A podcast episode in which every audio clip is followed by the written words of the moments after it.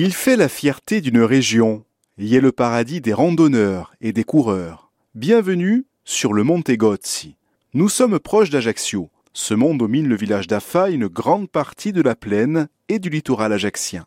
Comme un énorme morceau de roche qui chercherait son indépendance, il se détache de la montagne et se démarque par sa couleur ocre et son absence de verdure.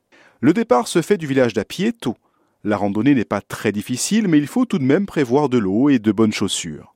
Sur la piste de départ, on aperçoit au loin le géant de pierre, mais également toute la vallée de la Gravonne. À l'approche du sommet, le décor se métamorphose.